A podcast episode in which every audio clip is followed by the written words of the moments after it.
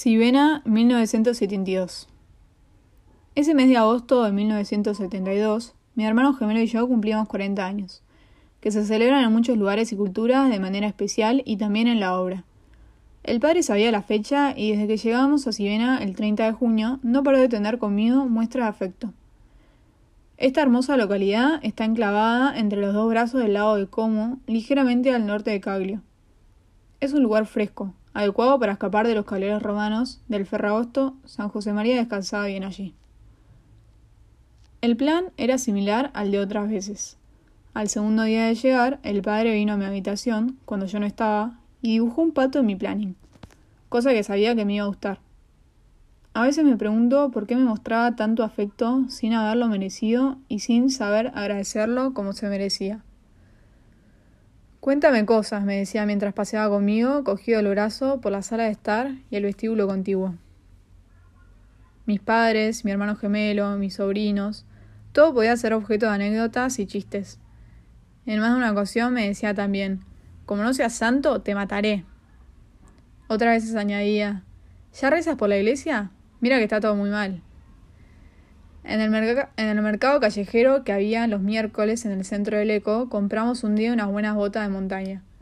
A mí me daba vergüenza descalzarme allí en medio para probármelas, rodeado de tantos viandantes. El padre fue el primero que lo hizo, sentado en un cajón en medio de la calle. Después, uno a uno, fuimos haciéndolo los demás. Esas botas me duraron luego muchos años. Paseábamos todos los días por la orilla del lago del Eco. Nos deteníamos, cuando parecía oportuno, para descansar un poco en los bancos que allí había. Tras una pausa, don Javier animaba al padre a seguir caminando y reemprendíamos la marcha. A San José María le venía muy bien pasear, y más aún en aquel clima sano de campo. Nunca, durante las dos temporadas que pasamos en Sivena, fue el padre a contemplar el magnífico panorama que se divisaba desde el jardín a poca distancia de la sala de estar. Dijo que no quería ir a verlo porque el camino era de gravilla y se le estropearían los zapatos. Era evidente que buscaba así mortificar su vista, ofreciendo no ver algo bello. Era costumbre que practicaba desde mucho tiempo atrás. Otra mortificación diaria que practicaba habitualmente consistía en no cruzar las piernas al sentarse, más que los días de fiesta. Era una lucha permanente, que le ayudaba a estar en presencia de Dios. A veces se daba un toque en la rodilla para cambiarla de posición. Hoy puedes, que es domingo. La comida era otra fuente de mortificación, también para don Álvaro. Ambos trataban de adelgazar.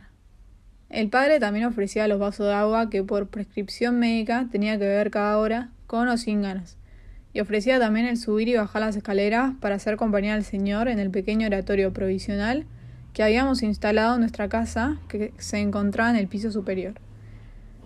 Ese primer verano en Siena pinté dos cuadros costumbristas. Uno era el del paso de, cebra de la plaza de San Pedro, transitado por turistas. Al fondo estacionan unas, carrocel cubiertas con sombrillas, a la espera de llevar de paseo a algún cliente. Cuando terminé el cuadro, el padre preguntó a la persona que servía la mesa ¿Qué te parece el cuadro que ha pintado? Respondió Yo no entiendo de estilo, pero me parece que tiene muy mala sombra. Nos reímos de la ocurrencia y el cuadro que va sido bautizado, La mala sombra. El, otro cuadro que pinté se llama L'Ordine dei Romani. Refleja el caos que había en Vía dei Corridori cerca del Vaticano. Hay un personaje real, que puse ahí, aunque lo había visto en Lungolago del Eco. Lee el periódico que ha colocado encima del capo de su coche, de su coche mientras se come un plátano. El padre no comentó nada, por lo que pienso que no le gustó. El día de mi 40 cumpleaños, San José María se volcó en detalles para hacerme feliz. A pesar de las numerosas contrariedades y malas noticias que le llegan en esas fechas.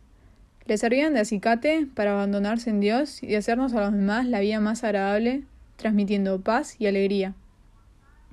Sabía ser grata la vida a quienes le rodeaban, aunque tuviera en esos momentos el corazón roto. La víspera de mis cuarenta, fiesta de la Asunción de la Virgen, me regaló el memento de su misa del día siguiente. Me dijo que no podía pedir lo que pida el Padre, porque él pediría exclusivamente lo que yo pidiera. Menuda responsabilidad. Después de encomendarme el Espíritu Santo, decidí pedir por la Iglesia, por la obra y por el Papa, que eran sus peticiones habituales. De ese día recuerdo también que vinieron a comer con nosotros don Mario Lantini y Humberto Farri, que por aquel entonces estaban en el norte de Italia. El fallecimiento repentino en Lourdes del cardenal del Aqua, vicario del Papa para la diócesis de Roma y gran amigo de San José María, fue un golpe tremendo. Pepino Molteni llamó por teléfono muy temprano para dar la noticia antes de que llegase el periódico. El padre pasó de la protesta filial a la aceptación rendida de la voluntad de Dios. ¿Por qué te lo has llevado? Hágase, cúmplase, sea alabada y eternamente ensalzada la justísima y amabilísima voluntad de Dios sobre todas las cosas. Amén, amén. Desde el cielo podrá hacer mucho más por la iglesia. Era el 28 de agosto. Ese día, después de la oración y la Santa Misa, del desayuno y la lectura del periódico, nos fuimos a Locarno, donde el padre escribió tarjetas de pésame. Almorzamos y nos pusimos de nuevo en camino esta vez hacia Milán.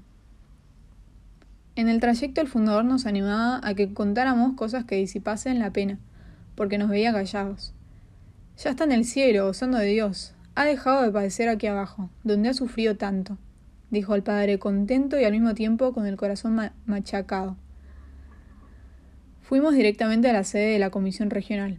Conservo un recuerdo imborrable de aquel rato de tertulia con los directores de la región italiana del Opus Dei, el padre se volcó con desvelos de buen pastor.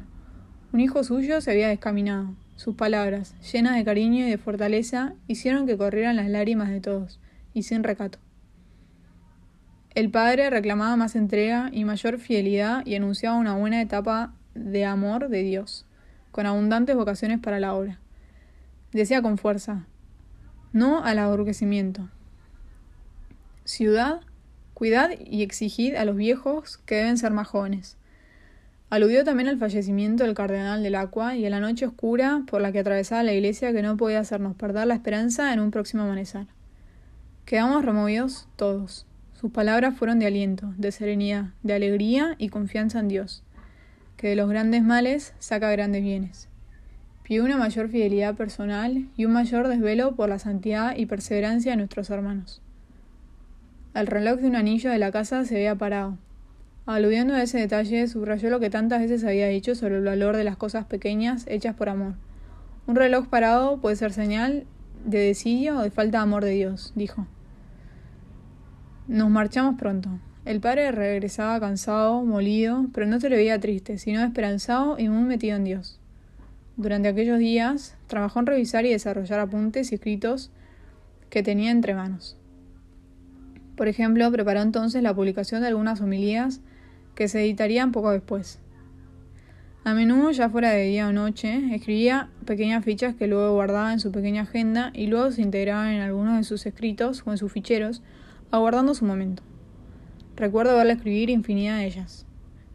Eran continuos los gestos de cariño hacia sus hijas en la administración, más aún durante aquellos días estivales. Si alguien nos regalaba algún combustible extraordinario, y no era suficiente para todos, indicaba que se lo tomaran ellas. Durante las Olimpiadas de, Múnich hizo que las vieran en el televisor en color que utilizábamos nosotros, aprovechando los momentos en que estábamos fuera de casa. Jugábamos a las bochas al atardecer en la cancha situada a la izquierda de la casa, donde había un césped tupido de hierba alta. Cada vez que salía el pallino fuera del campo era difícil encontrarlo. Empleábamos entonces otro de color, albondiguilla que al final el padre me regaló. Este quédatelo tú.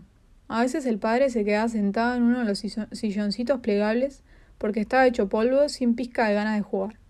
Entonces jugábamos solamente los Javieres. Finalizaba nuestra estancia en Sivena y tocaba regresar a Roma. El padre seguía muy cansado, sin haberse recuperado después de aquellas semanas, y con fuerzas muy limitadas para afrontar los dos meses de catequesis por la península ibérica que iniciaría pocas semanas más tarde.